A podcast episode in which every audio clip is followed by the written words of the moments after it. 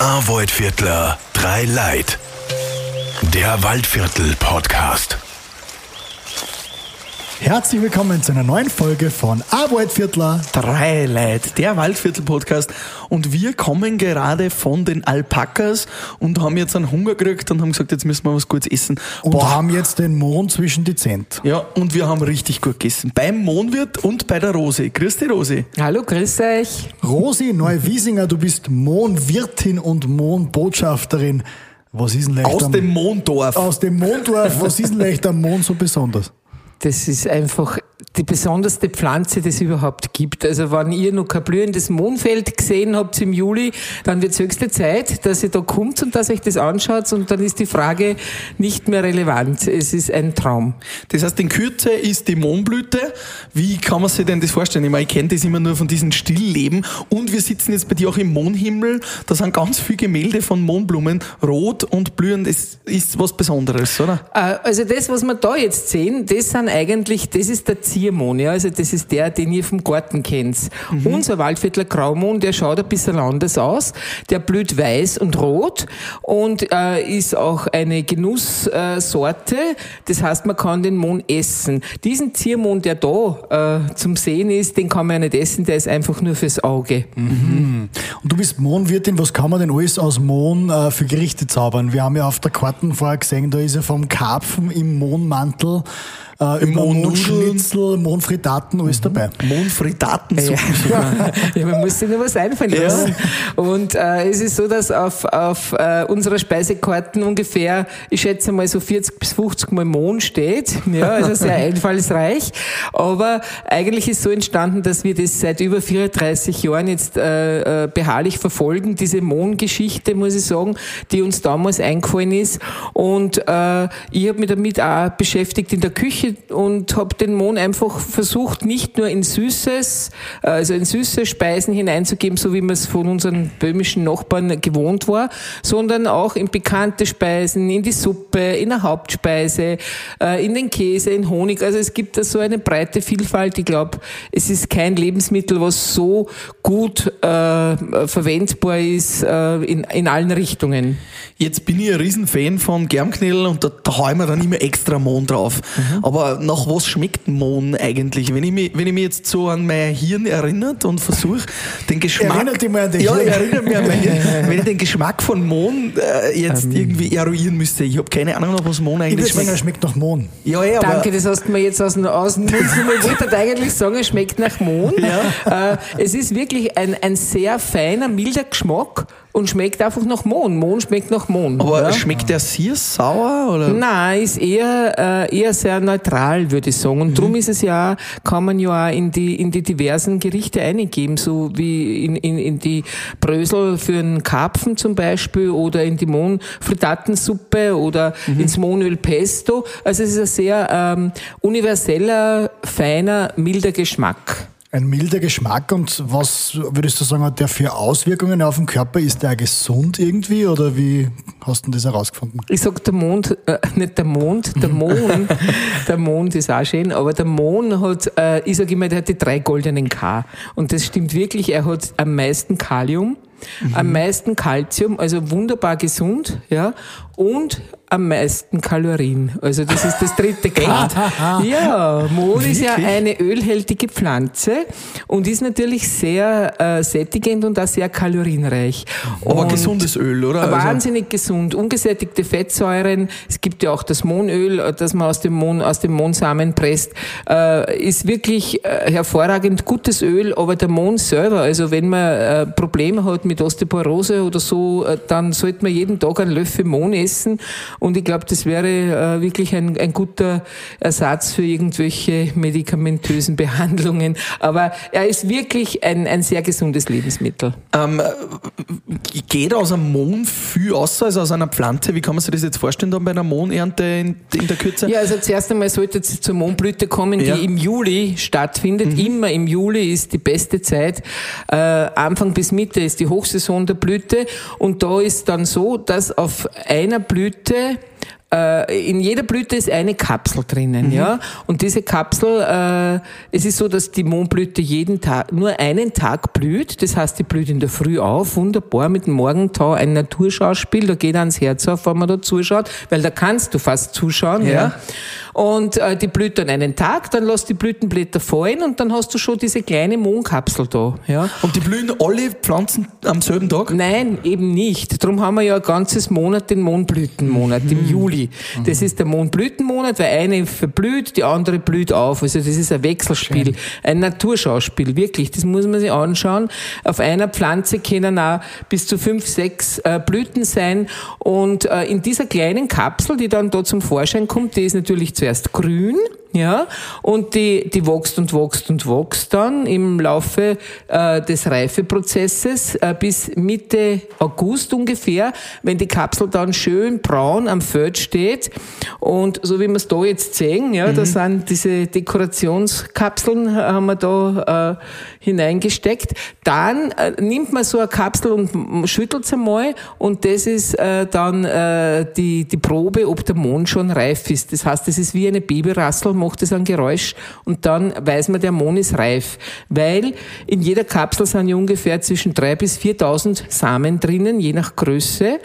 Und im Laufe des Reifeprozesses öffnet sich auch unter der Krone, öffnen sich die Augen. Drum heißt der Waldviertler Graumond auch sehender Mond, meine Herren. Und da wird der Mond dann rausgeschüttelt. Ja. Und der wird dann mit dem Wind quasi verweht? Und, Na, Blödsinn. aber, aber wie, wie macht die Nein, nein, Pflanze das ist dann die Ernte. Na, wir dann ernten, das mir klar. Aber wenn die Pflanze jetzt stehen bleiben würde, würde sie quasi über den Winter nach und nach diese Samen abgeben und würde sie so vermehren, oder? Na, eigentlich nicht.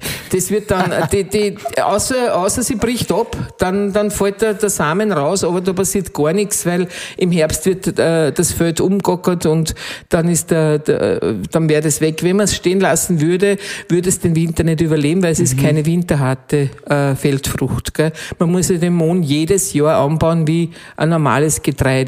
Also das ist wirklich äh, äh, eben fast eine Wissenschaft. Aber äh, wie gesagt, mit diesem Mohnsamen äh, kann man dann äh, wieder im nächsten Jahr äh, Feld anbauen. Und was vielleicht diese Besonderheit ist, dann äh, ist es so rot und weiß blühend, der Mohn. Ja. Und wenn du, ähm, im, wir bauen ja auch die Felder rot-weiß-rot an, wir sind ein bisschen patriotisch und das ist Cool. wirklich eine tolle Geschichte, die, die Leute lieben das. Ja. Mir persönlich gefällt es besser, wenn es bunt gemischt ist, also wenn es natürlich ist, aber die Leute stehen immer vor diesen rot-weiß-roten Feldern äh, ganz, ganz perplex.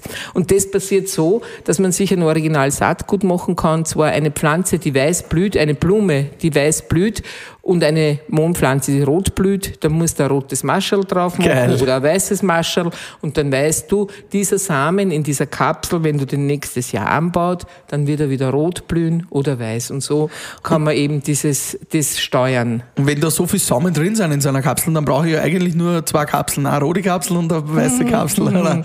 Nein, nein, so ist es nicht. Äh, Also es ist, es ist äh, so, dass wir ungefähr so 15 Hektar im Mondorf angebaut haben. Ja, jedes Jahr. Man muss auch die die Feld äh, die äh, die Felder wechseln, weil man kann nicht jedes Jahr am gleichen Feld Mohn anbauen.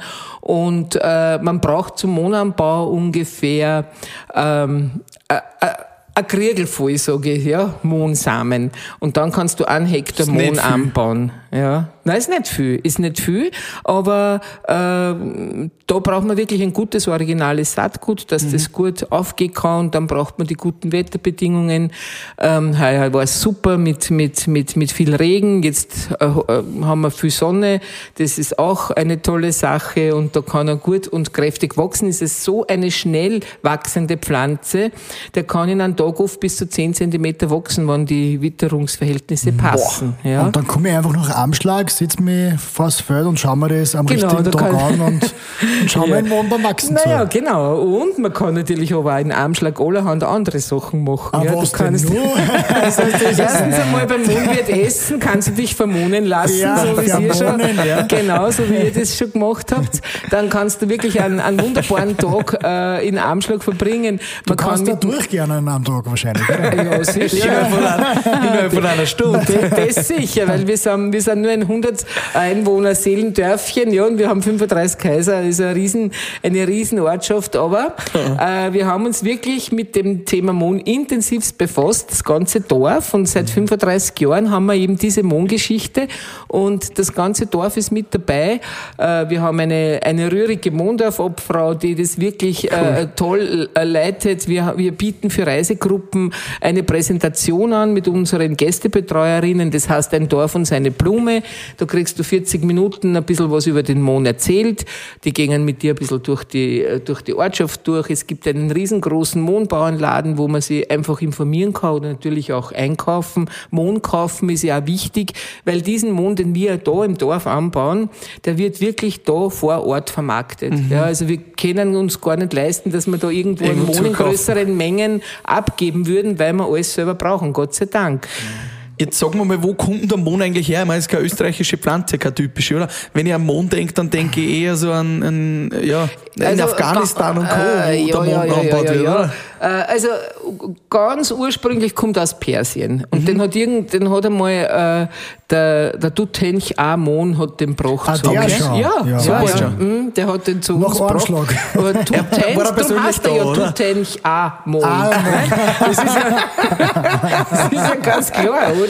Also hat der dann da geschlafen? Ja, ja, ich kann mich noch ganz gut erinnern. Aber äh, es ist schon so, dass es äh, ursprünglich aus Persien äh, stammt und im Waldviertel wächst er halt am besten. Das sind halt diese klimatischen Verhältnisse, die der Mond liebt kühle Nächte, sonnige mhm. Tage. Ja? Und mhm. das ist das, was für den, für den Mond halt so wichtig ist.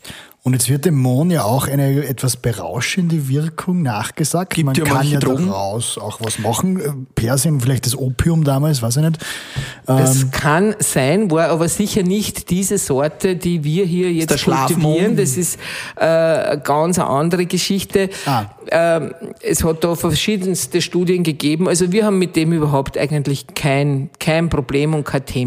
Ja. Das heißt, da müsste man wirklich viel essen. Nicht einmal da. Nicht einmal da. Ich weiß schon, wie es geht aber das verrate ich ah, nicht. Ah, es gibt ja bei euch im Wirtshaus auch, auch einen Mondschnaps, oder zumindest? Also ja, das ist äh, der Mondkorn und Mondkorn? der wird, äh, das ist auch ein eigentlicher Geheimrezept, das vom, vom, vom, von Rockenreit, vom, von der Whisky-Destillerie äh, speziell gemacht wird. Auch eigentlich auf, unser, auf unsere äh, Intervention haben die einen Mondkorn kreiert. Da wird aber der Mondsamen in, ähm, glaube ich, in Rocken Brand angesetzt mhm. und dann irgendwie so veredelt. Muss aber, angesetzt werden, ja, ja, der wird verdampfen, wenn ja, ja, er natürlich. Wird, ja. Ja, War aber auch, äh, äh, glaube ich, äh, hat, hat viel, viel ähm, Hirnschmalz äh, ja. verlangt, dass man das wirklich, diesen Mohngeschmack in so ein, in so ein Getränk hineinbringt.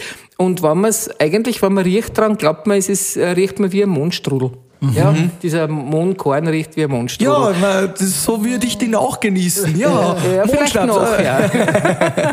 Rosi, jetzt äh, hast du seit 40 Jahren nur mit Mond zu tun. Du bist die Mondwirtin im. Mondorf, hast den Mondwirt äh, Hast du, du, hast, ja. du hast ja bald Mohn mit Nachnamen. Mhm. Kannst du einen Mohn noch essen? Schmeckt Eig eigentlich sollte die Monika heißen. Monika. Kann, kannst also, du noch essen? Äh, Magst nein, du man kann gern? sich nicht abessen davon. Ich esse jeden Tag einen Mohn, wenn ich in einem Mondzelten ist oder beim Vorbeigehen ein bisschen so Mohnnudeln äh, zum Kosten oder ein Mohneis. Äh, das ist sowieso meine, meine mhm. Lieblingsgeschichte. ich bin ein Eismensch. Aber man kann sie von Mohn nicht abessen und es ist auch so, unsere Gäste, die, die werden nämlich wirklich mohnsüchtig und die kommen immer wieder. Äh, einfach weil sie, weil sie vielleicht ein uriges Bradl auch bei uns im Wirtshaus essen wollen mit Erdäpfelknädeln und einem Krautsalat und nachher Mohnnudeln, so wie sie es aus Kindheitserinnerungen kennen von der Oma. Äh, oder Mondzelten mitnehmen, die wir wirklich zu Hunderten frisch backen in unserer Mondzelterei. Also es ist, es ist wirklich äh, so, dass, dass man sich, glaube ich, vom Mond nicht, nicht abessen kann. Cool. Und Rose, jetzt bist du ja auch TV-Köchin. Wie ist das geworden, dass du jetzt da im Fernsehen guckst? Ja, das ist auch schon eigentlich seit längerer Zeit und in den letzten zwei, drei Jahren hat sich so ergeben, dass man, dass ich fast einmal im Monat äh, in, in, zum ORF fahren darf. Die Sendung ist das Studio 2, eine Farbensendung, ganz wirklich eine nette Sache. Was vielleicht ganz spannend ist, dass das wirklich live ist. Ja, also das heißt, ich bin dort vor Ort und was geschehen ist, ist geschehen. Ich muss mir da immer gute Rezepte überlegen die in ungefähr acht Minuten äh, da präsentieren muss und die dann auch was gleich schauen müssen und die auch dann gut schmecken und äh, man soll es nicht glauben, das ist wirklich eine ganz tolle Werbung. Da bin ich eigentlich sehr dankbar dafür und äh, habe schon sehr viele Fans, die einfach wirklich kommen, um mit mir zu plaudern oder mhm. meine Rezepte haben wollen und das aufgrund dessen habe ich jetzt ein Kochbuch genau. gemacht. Ja. Ein Mondkochbuch. Ja, genau. Ein Mondkochbuch. Es gibt ja schon sehr, sehr viele, aber in diesem Kochbuch sind nur 46 Rezepte von mir drinnen und da steht auch dabei die Lieblingsrezepte von der Mondwirtin. Cool. Und ähm, ich glaube, dass es wirklich ein tolles, eine, ein tolles Projekt geworden ist. Äh, meine Tochter, meine älteste Tochter, die hat Medienmanagement studiert und die hat mich da ähm, vielleicht dazu vergattert und hat wirklich tolle Arbeit geleistet und wir haben das jetzt miteinander natürlich mit Grafik und, und, und Fotografie und so weiter gestaltet und es ist auch so, dass es äh, die ganze Mondgeschichte äh, beinhaltet, das heißt, das ist wie so ein Herzensprojekt, ein Lebenswerk eigentlich von cool. mir und es freut mich eigentlich schon, dass ich das jetzt nach so langer Zeit, dass wir das auf die Reihe gebracht haben und dieses Buch jetzt da in den Händen halten können. Gratuliere. Und was ist aus diesem Buch vielleicht deine absolute Lieblingsmondspeise? Uh, vielleicht der Mondtopfen schmoren, wenn ich ganz ehrlich bin, aber Aha. gleich hinten nach kommen die Mondzelten. Ja, okay. Mondzelten ist ja einfach ja, alles Mondzelten, gut. das ist halt das, was man immer, äh, auch immer da parat hat. Das kannst du immer im, im Vorbeigehen essen. Äh, und wir, wir backen wirklich jeden Tag frisch. Das heißt, die sind, wenn du das äh, kaufst, fast nur warm und das ist halt schon ein Gedicht. Und ich muss sagen, das war ja wirklich schon in Vergessenheit geraten und die sind durch diese ganze Mondgeschichte äh, wirklich wieder, ähm, ähm, wie soll man sagen, sind aufgelebt. Auf, aufgelebt, genau. Und Gott sei Dank, ist eine alte Tradition, weil früher hat man ja wirklich viel ähm, nicht viel Mond gehabt, aber man hat hinterm Haus halt so ein Bifang angebaut. Das ist so ein Feldstickerl, wie wir mhm. sagen. Und dort hat man Mohn angebaut und das war eigentlich ein, ein Lebensmittel, was die Leute immer zur Hand gehabt haben, ja. Und das haben, da haben sie halt Mondzeiten gemacht draus und Mohnnudeln und das war halt was, was man immer äh, gehabt hat und wo man auch satt geworden ist. Und jetzt hat man das halt ein bisschen verfeinert und es schmeckt wirklich hervorragend köstlich. Mhm. Und die Leidenschaft, die du in der Küche für den Mohn hast, die hat dein Mann ein bisschen, was um das Handwerkliche geht, oder? Ich habe da bei euch im Stadel und im Wirtshaus irgendwie, glaube ich, gefühlt, ja, ich habe es irgendwo mitgekriegt, um die 2000 Mohnmühlen gesehen. Ja, also erstens muss ich mal dazu sagen, dass diese, diese Mohndorf-Idee und diese Mohnwirt-Idee wirklich von ihm äh, mhm. gekommen ist, damals vor 35 35 Jahren, auch die Männer haben manchmal gute Ideen. ja. Alle 35 Jahre. Nein, es war wirklich seine Idee und, und die haben wir wirklich da beharrlich verfolgt und ist auch schön gewachsen. Das ist nämlich auch schön, dass man sagt, äh, eine Idee ist gewachsen und man stellt nicht einfach bumm irgendwas hier und das ja. ist jetzt, sondern es ist wirklich von Jahr zu Jahr immer mehr geworden, der Bekanntheitsgrad und wir haben wirklich viele, viele Besucher da im Dorf. Und es gibt ja am Dorf auch eine Arbeit. Also es natürlich, gibt ja auch viele natürlich, viele andere natürlich. Menschen haben ja quasi durch genau. das auch einen Job ja, gekriegt, kann man ja, sagen. Ja, könnte man schon sagen. Und was noch ist, seine Sammelleidenschaft ist uns da zugute gekommen. Wir haben damals angefangen, Mohnmühlen zu sammeln und Mohnmörs und alles, was mit Mohn halt zu tun hat. Und das ist äh, äh, wirklich jetzt gewachsen und mittlerweile haben wir ungefähr um die 2000 Mohnmühlen im Haus. Wahnsinn. Im Mohnmühlenstadel sind, glaube ich, um die 16, 1700, aber wenn ihr Zeit habt, könnt ihr es gern zählen dann. das wäre eine super Sache. Und im, im, im Wirtshaus drinnen haben wir auch äh, besondere Exemplare und so weiter, die halt wirklich äh, ähm, äh, besonders sind und die man von, von irgendwem von unseren Gästen geschenkt gekriegt haben. Jetzt ja. erklären wir das einmal physikalisch. Diese Kapsel, die ist ja nicht recht fest. Ist die schon so fest, dass es in einer Mühle geben muss? Oder wie funktioniert das jetzt Nein. mit den Mohnmühlen? Die Kapsel, die Kapsel bekommt dann keine Mohnmühle, sondern das, was drinnen ist, der Mohnsamen. Weil, ja? wieso muss der nur mehr gemühlt werden? Na, äh, naja, der Mohnsamen ist ja, Mohn gehört gequetscht, ist eine ölhältige Frucht, habe ich vorhin eh schon mhm. erzählt. Und diese, diese Körnerl, diese kleinen Körnerl, so wie es ihr wahrscheinlich auf einem, auf einem Mohnweckerl kennt, ja. das ist ein Mohn, der nicht gequetscht ist. Ja? Mhm. Aber sonst für alle mhm. anderen Speisen, für alles, was in meinem Kochbuch steht, bis auf die Griesnuckerl, ja, der kommt auch ungequetscht rein, mhm. muss der Mohn gequetscht werden. Und gequetscht heißt so, dass er zwischen zwei Walzen durchquetscht werden muss, damit das Öl austreten kann. Und dann erst kommt der gute Geschmack des Monds zur Geltung. Ja. Und das Öl kann man dann nur zusätzlich verwenden? Das ist wieder eigene, eigene Sache, das Öl, da muss man wirklich nur, nur mal, nur mal, nur mal, also das ist dann wieder was anderes. Aber diese ganz normal, das ganz normale Prozedere, das wir eben da haben, in der Kapsel ist der reife Mond drinnen, wenn es rastelt am Feld, das ist Mitte August, wenn sie schön braun ist, ja, dann nehme ich die Kapsel, tue es um, ähm, äh, ausleeren quasi in ein, in, ein, in ein Gefäß, dann wird das Ganze geputzt und getrocknet und kommt in den Verkauf. Das ist dann der ungequetschte Mohn. Aber wenn ich jetzt Kuchenbock oder Mondselten oder Mohnnudeln mache, dann muss der Mohn gequetscht sein. Mhm. Und da brauche ich jetzt entweder eine Mohnmühle dazu, dass ich diese kleinen Kernel zwischen zwei Walzen durchquetsche. Das ist sehr mühselige Arbeit, ja. Mühselig? Hat man, ja, schon sehr mühselig. Das ist sehr anstrengend.